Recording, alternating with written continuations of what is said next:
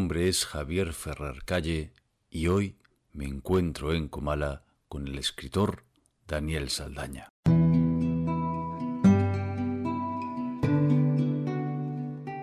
El baile y el incendio. Ese es el sugerente título de la novela de Daniel Saldaña sobre la que conversaremos hoy. Se trata de la última obra de un escritor joven que nació en la Ciudad de México en 1984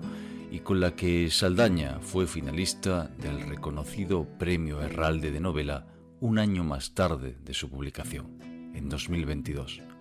Un autor que se ha atrevido también con la poesía, donde destaca su libro de poemas La máquina autobiográfica de 2012 y un libro que podríamos considerar un ensayo, pero que cabalga entre la crónica, la autobiografía y la narración. Aviones sobrevolando un monstruo, publicado en 2021. En el baile y el incendio, por su parte, descubrimos tres voces, tres amigos que se conocen desde la adolescencia, Natalia, R y Conejo, y que se reencuentran haciendo brotar temas como las relaciones paterno-filiales, los desafíos por madurar, las aspiraciones en la vida o las dificultades que la creatividad encuentra en su camino. Y todo ello bajo el telón de fondo de la incertidumbre que provocan los incendios que azotan Cuernavaca, donde transcurre la acción que poco a poco van cercando el espacio y la trama pero también la incertidumbre sobre el baile, en concreto la coreografía que prepara uno de sus protagonistas, Natalia.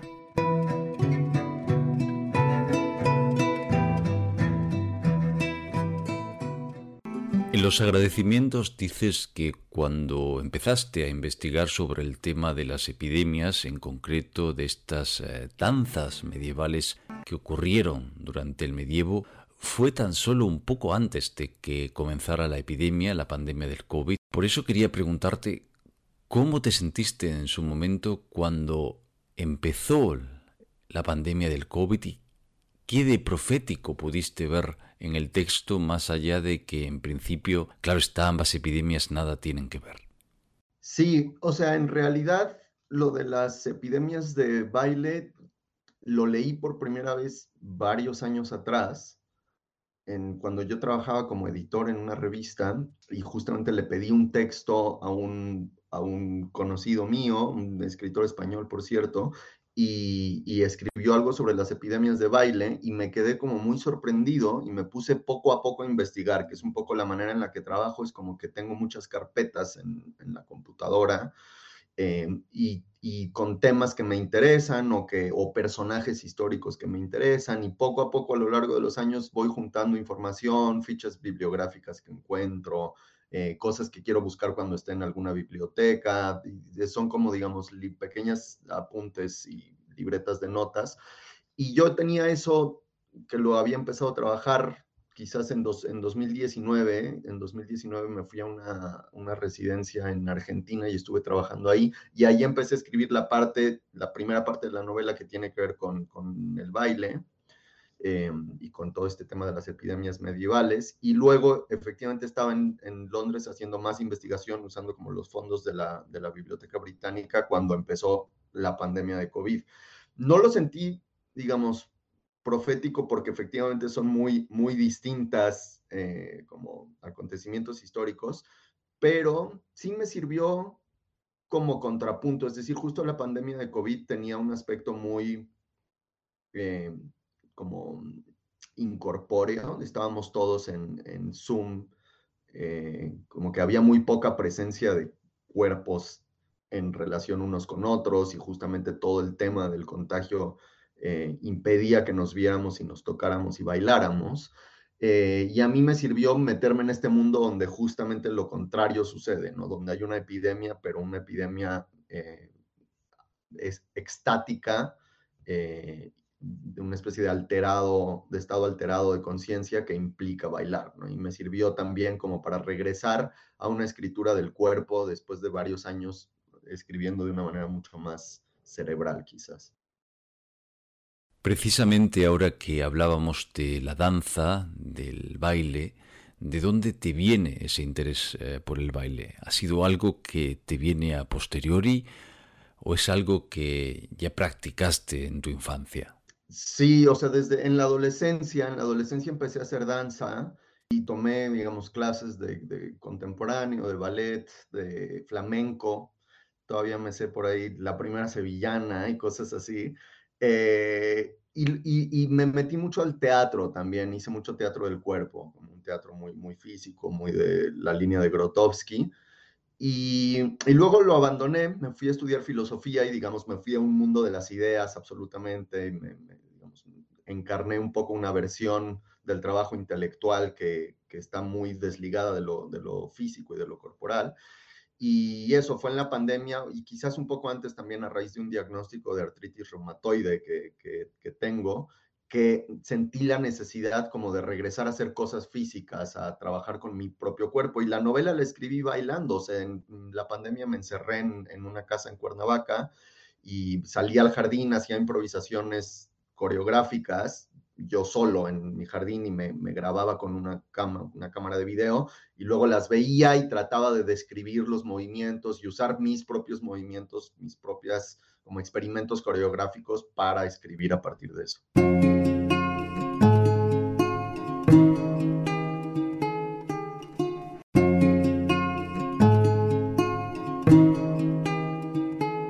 Otra cuestión que se trasluce en la obra es eh, la censura, la crítica que se hace a las eh, generaciones mayores, en concreto a la forma de pensar o de vivir, y que se ve muy bien con la figura de Argoita.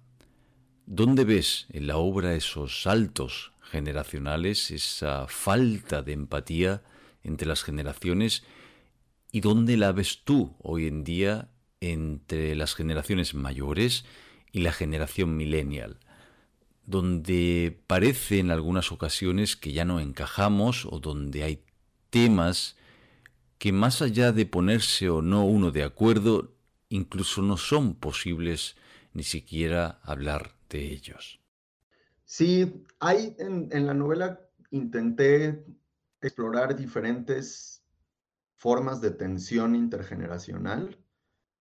la más abiertamente crítica es frente a Argoitia, digamos, el, juicio, la lectura que se hace de Argoitia, que no es solo un tema generacional, sino también de una figura casi arquetípica, como de gloria artística de ciudad de provincia, que es un poco como los pequeños caciques culturales que rigen, que rigen la cultura en México, por lo menos que es lo que, que es lo que yo conozco. Eh, y que siempre me ha generado mucha, mucha animadversión, o sea, desde adolescente siento como una especie de necesidad de confrontar esa figura, ¿no? Que es una especie de patriarca eh, local, eh, que se mueve con mucha seguridad y que en realidad nadie lo lee o nadie ve su obra y a nadie le importa lo que hizo, pero él vive un poco como de, de una gloria pasada. Y luego también hay momentos de, a diferencia de quizás libros míos donde estaba más marcada esa tensión o esa ruptura generacional, hay momentos también de entender como, bueno, igual yo también voy a acabar siendo esa especie de vieja gloria un poco rancia en, la misma ciudad de provincia, probablemente, si decido regresar a Cuernavaca. O sea, me veo, me veo dando esos mismos talleres en, en el mismo centro cultural. Entonces, a lo mejor está bien reírse un poco de eso, pero, pero riéndome también de mí mismo porque es una posibilidad, ¿no? Em, y luego hay otros modelos de tensión intergeneracional, que es, por ejemplo, el, el, de conejo con su padre, que es una especie de admiración no del todo asumida, eh, una codependencia, una admiración por el aspecto político, digamos, el, padre Conejo que fue activista en su juventud y que tiene una lectura histórica de la ciudad como palimpsesto histórico, eh, hay, hay, digamos, esa voz, esa parte de la novela, toda esa sección, es una especie de confluencia de dos voces, o sea, es Conejo el que habla, pero es un poco el padre el que le presta la voz también, ¿no? Como que las dos voces se, se funden en una, y me gustaba la idea de eso, de que también puede haber momentos de, ternura intergeneracional, de una ternura un poco osca, porque es entre dos hombres que nunca aprendieron a decirse cosas demasiado lindas, pero, pero me gusta esa ternura osca de, padre e hijo que de pronto se puede dar, ¿no? Em, y sí, creo que, que, no sé, o sea, sí siento muy marcado una, una especie de cambio de sensibilidad entre la generación precedente o como los, la generación X y los millennials. Yo crecí, digamos, desde muy, muy joven empecé a trabajar en revistas literarias a los 19 años, entonces crecí muy cerca de la generación anterior porque yo era siempre el más chico y había una cierta idea de la inteligencia que era indisociable de la ironía, por ejemplo, ¿no? que me parece que era muy de esa generación inmediatamente anterior a la mía. Y yo crecí con ese modelo, es decir, yo durante muchos años creí que la única manera de ser inteligente era ser un poco cabrón eh, y estar como constantemente interponiendo una distancia irónica frente al mundo, ¿no? Y luego, en conversación con personas más jóvenes y personas de mi generación y, digamos, con el zeitgeist eh, millennial y, y subsecuentes, me he dado cuenta que no me siento cómodo en, esa, eh, en ese modelo, ¿no? Que no me siento cómodo con esa idea de la inteligencia asociada a la ironía, que, me gusta, digamos, eh, hablar desde un punto de vista un poco más vulnerable, que creo que tiene más que ver con, con, una sensibilidad millennial y posterior, ¿no? Entonces he ido un poco marcando esa distancia en mi obra y, he explorado esas tensiones también, aunque de pronto obviamente sé que la ironía es un recurso literario y es, digamos, uno entre muchos, pero sí me parece que había una especie de sobreexposición de, de ese modelo frente al cual he querido tomar un poco de distancia. Siguiendo el título de la obra, El baile y el incendio, ¿quiénes dirías que hoy tienen la posibilidad de bailar en México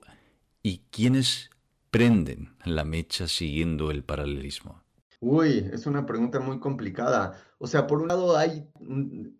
una lectura muy literal y es realmente el baile es importante en México. Y por ejemplo, ahora en la Ciudad de México hay una discusión muy interesante y, seria para mí,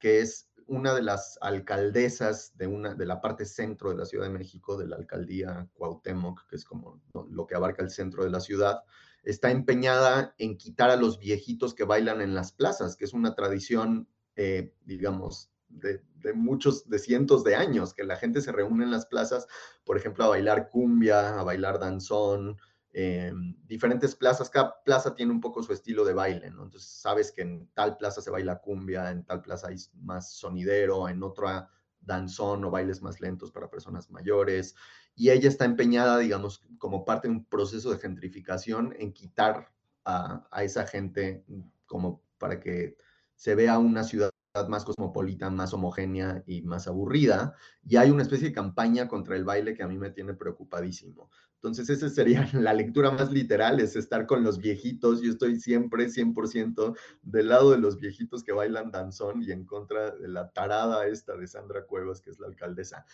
Luego, claro, la cuestión política en, en, México, o sea, el tema de los incendios y lo que prende y lo que no prende es muy delicado porque en México realmente hay una tensión que se respira, sobre todo fuera de la ciudad, pero también en muchas partes de la Ciudad de México,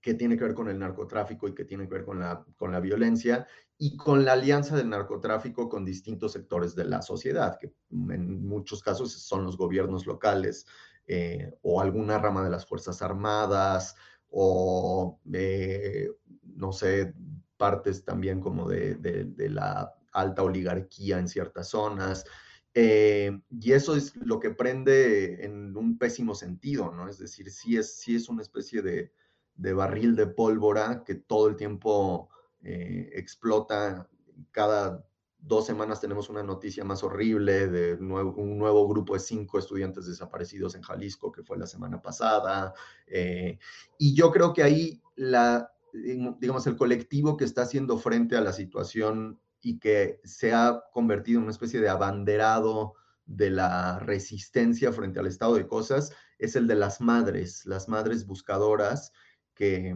que se han organizado en, en, colectivos de manera muy espontánea y, y, apartidista y que recorren el país buscando realmente, digamos, cavando, tratando de, de encontrar los restos de sus hijos y que han realmente puesto en jaque tanto al gobierno como a muchos eh, poderes fácticos en diferentes partes del país, ¿no? O sea, realmente han llamado la atención internacional, eh, ellas mismas están constantemente amenazadas y muchas han sido asesinadas y desaparecidas. Y en ese colectivo, que además empieza también a aparecer en la literatura, se está escribiendo mucho sobre, sobre, sobre las madres y sobre los colectivos de buscadoras, eh, veo la resistencia más interesante a esta especie de eh, incendio infinito que ha sido la guerra contra el narco que viene desde 2006. ¿Crees que es posible, o mejor dicho, es posible para ti escribir una novela hoy que se sitúe en México sin hablar de temas como la violencia, la corrupción o la desigualdad? Yo no lo veo posible, o sea, no sé, no, no, no, lo veo ni siquiera conveniente tampoco, o sea, no creo que sea mi papel. Eh, también siempre he escrito contra una cierta figura del escritor mexicano eh, como Tlatuani, que es, digamos, el patriarca, el patriarca prehispánico náhuatl, ¿no? Como la gran figura patriarcal que opina de todo y entonces hoy te escribe una columna sobre fútbol y mañana te escribe una columna sobre neurociencia y pasado mañana una sobre Juan Rulfo y todo como con el mismo tono entre sentencioso y, e ingenioso. Y esa figura a mí siempre me ha molestado mucho. O sea, yo creo que la, literatura tiene su propio espacio, un espacio de autonomía estética y que es importante incidir en las personas, en las personas lectoras pero no aspiro yo por lo menos a incidir en la sociedad a nivel, a nivel discusión pública o encarnar esa idea del intelectual latinoamericano que hubo durante el boom o revivir esa idea del intelectual público latinoamericano no, no es mi llamado, digamos, y no creo que, que no me interesa, me interesa todas las discusiones que suceden al interior de los libros me interesan, pero, pero no creo que ocupar esos espacios televisivos, radiofónicos y en la prensa eh, ayude tampoco a la lectura de la obra de esos autores, al contrario.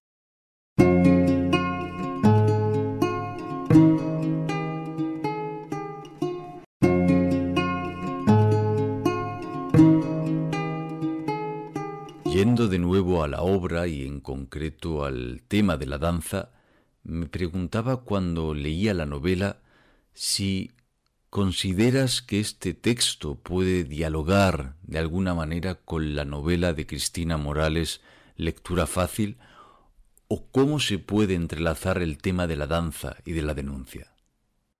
Sí, o sea, soy muy lector de, la obra de Cristina, muy amigo de Cristina desde hace muchos años. Eh, nos escribimos mucho durante un tiempo. Hay una correspondencia que se publicó incluso en, alguna revista antes de que ella publicara, muchos años antes de que publicara Lectura Fácil. Em, y sí creo que coincide, o sea, hay, hay puntos en común o hay, o hay, sí, hay algunos paralelismos. Ella es mucho más radical en todo, por supuesto, digamos, y, y su forma de entender tanto la literatura como la danza, como no sé, como la resistencia cultural es, es muy salvaje y muy radical y eso me encanta eh, y la admiro mucho. Sí, o sea, sí creo que hay algo con el, con el cuerpo, ¿no? Como una especie como de reivindicación del espacio del cuerpo como, como primera trinchera de lo político, que a mí me interesa mucho y que sobre todo en el personaje de Natalia es lo que está más explorado, ¿no? Una especie de resistencia a una forma de entender la cultura, en su caso es una, digamos, una, política que pasa por el anarquismo y en mi caso son más mis obsesiones que tienen que ver con los estados extáticos, con la exploración de una especie de espacio paranormal casi eh, de la creación artística. No soy más, soy digamos un poco más romántico en el sentido como más, más ligado a una idea del arte como conexión con, con un espacio estético eh, más allá de, no sé, como, como, del espacio del negocio contemporáneo. Y ella es muy, mucho más materialista, ¿no? En ese sentido, como una política eso, más, más aterrizada y más, más frontal también, más confrontativa. Eh, pero sí, la admiro y la leo mucho. ¿Qué supuso para ti el ser finalista del Premio Herralde de Novela, aunque ya hace casi dos años, Y si crees que te supuso un punto de partida, de ingreso diferente al campo literario latinoamericano, si te ha afectado también a lo que, a lo que escribes. Pues, o sea, por un lado, desconfío un poco de, de, los premios, sobre todo cuando me los dan a mí o a gente a que, no, que no me cae muy bien. Eh, porque también lo he visto, digamos, he, sido jurado y sé que es que es, hay un aspecto completamente subjetivo y es imposible decir como esto, es infinitamente mejor o esto, o esto se puede, eh, no sé, graduar en este sentido. No, o sea, no creo que, que, la literatura, por ejemplo, se pueda reseñar con estrellitas como nos, nos, han acostumbrado a hacer ahora, que le pones tres o cuatro o cinco estrellitas a un libro, me parece un poco ridículo. Eh, y hay algo de eso en las listas y en los premios. Al mismo tiempo, el Herralde sucede que es un premio al que sí le tengo cariño porque crecí leyendo los libros del Herralde. Es decir, en algún momento a los 19, 20 años, mientras estaba yo estudiando en Madrid, usé el premio Herralde casi como una guía de lectura. Eh, traté de conseguir los libros ganadores y finalistas del Herralde y descubrí muchos autores que a la fecha son muy interesantes y muy importantes para mí. O sea, ahí empecé a leer a Pitol, empecé a leer eh, a Villoro, empecé a leer a, a, Bolaño, Adelaida García Morales, o sea, como que encontré muchas cosas ahí que, que, no sé si hubiera llegado o que me hubiera tardado mucho en llegar si no, si no fuera por, por eso, por lo del premio. Entonces le tengo cariño. No creo que haya afectado cómo escribo, salvo por el hecho de que digamos, la carrera sigue, mi carrera de escritor sigue avanzando, me ha servido quizás para conseguir becas y eso me da tiempo, es decir, en la medida en que yo pueda conseguir tiempo para escribir, que es lo más importante para mí, luego me da igual, o sea, el tema de los reconocimientos me sirve para comprar dos meses para poder eh, leer en paz y que no me estén jodiendo tanto y, y no tener que saturarme tampoco de freelances, que es un poco mi forma de sobrevivir en general. Ahora que hacías casi de pasada una lista de autores eh, latinoamericanos que descubriste gracias al Herralde, ¿qué escritores consideras que han descrito mejor la mexicanidad, si es que podemos hablar de una noción de mexicanidad? Ay, pues no sé, o sea, creo que me interesan los libros que dinamitan un poco la idea de mexicanidad. O sea, ahora que hablaba de Pitol, por ejemplo, creo que Pitol hizo mucha farsa, sobre todo al principio de su carrera, de una cierta idea de mexicanidad de mediados del siglo XX y de clase media, ¿no? Y que supo, supo como reconocer a los arquetipos de ese, de ese momento histórico y burlarse de ellos de manera muy divertida. Eh, pero luego también me interesan los libros que un poco desterritorializan lo mexicano, ¿no? O sea, me interesa mucho, por ejemplo, la obra de Mario Bellatín, eh,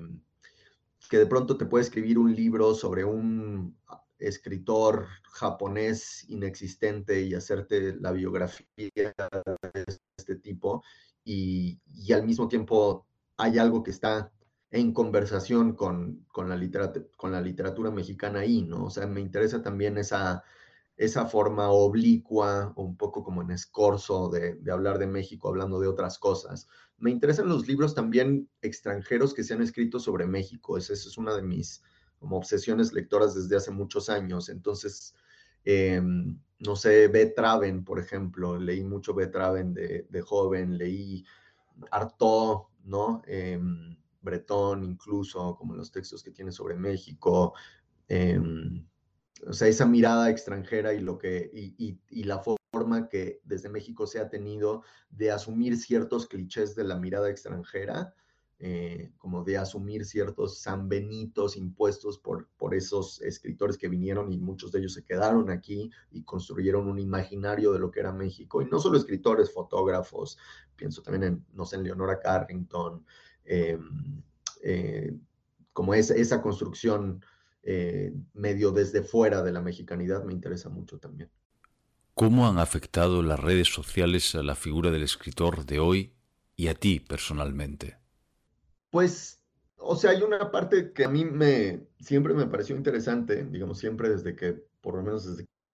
que abrí Twitter, cuando tenía Twitter en, no sé, no sé qué año habrá sido, pero muy, muy, muy al principio, la primera temporada de Twitter, digamos, antes de que fuera el delirio absoluto que es ahora, eh,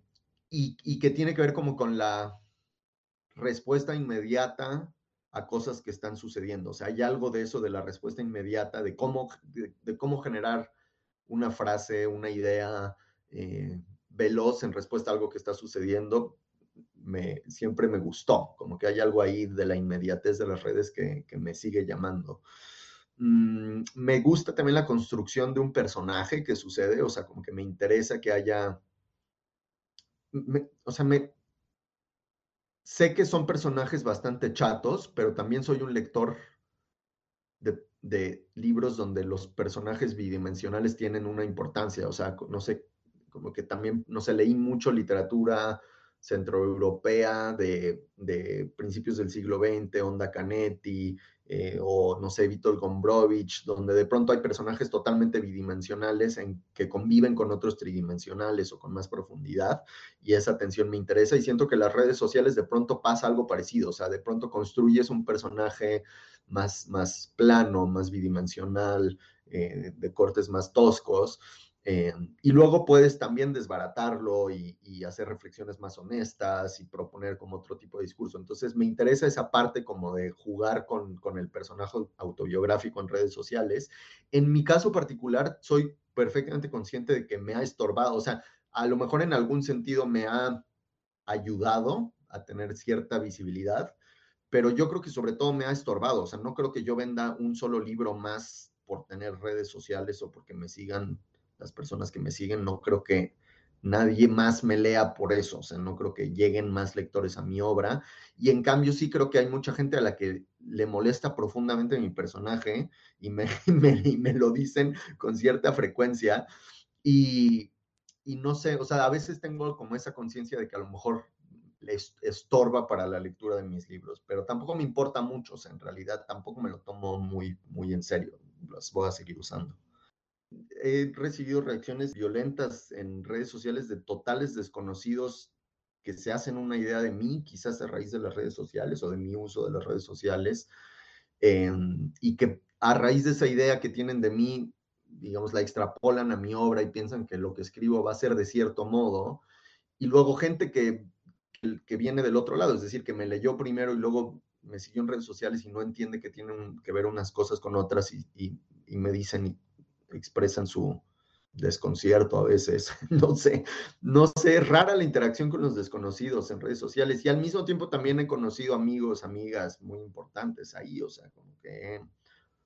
he entablado conversaciones que me nutren mucho a través de conocer gente por lo que lee, por lo que dibuja, por lo que hacen. Y para terminar, aunque sea una pregunta un tanto clásica, un lugar y un momento del día para escribir. Eh, pues soy muy de las mañanas, o sea, en general me despierto temprano, tipo seis, seis, seis y media de la mañana.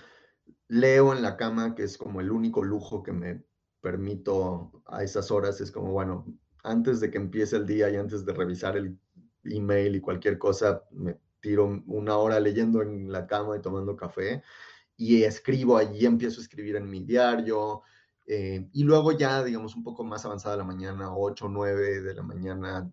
ya me siento, digamos, a escribir más en forma, sobre todo cuando estoy en, metido en un proceso con un libro. Em, el, todo el año pasado me estuve yendo a trabajar a la biblioteca en Nueva York, porque tenía una beca y entonces llegaba yo a la biblioteca a las 8 o 9 de la mañana y me encerraba, digamos, en mi oficina a escribir hasta por lo menos 11 o 12 del día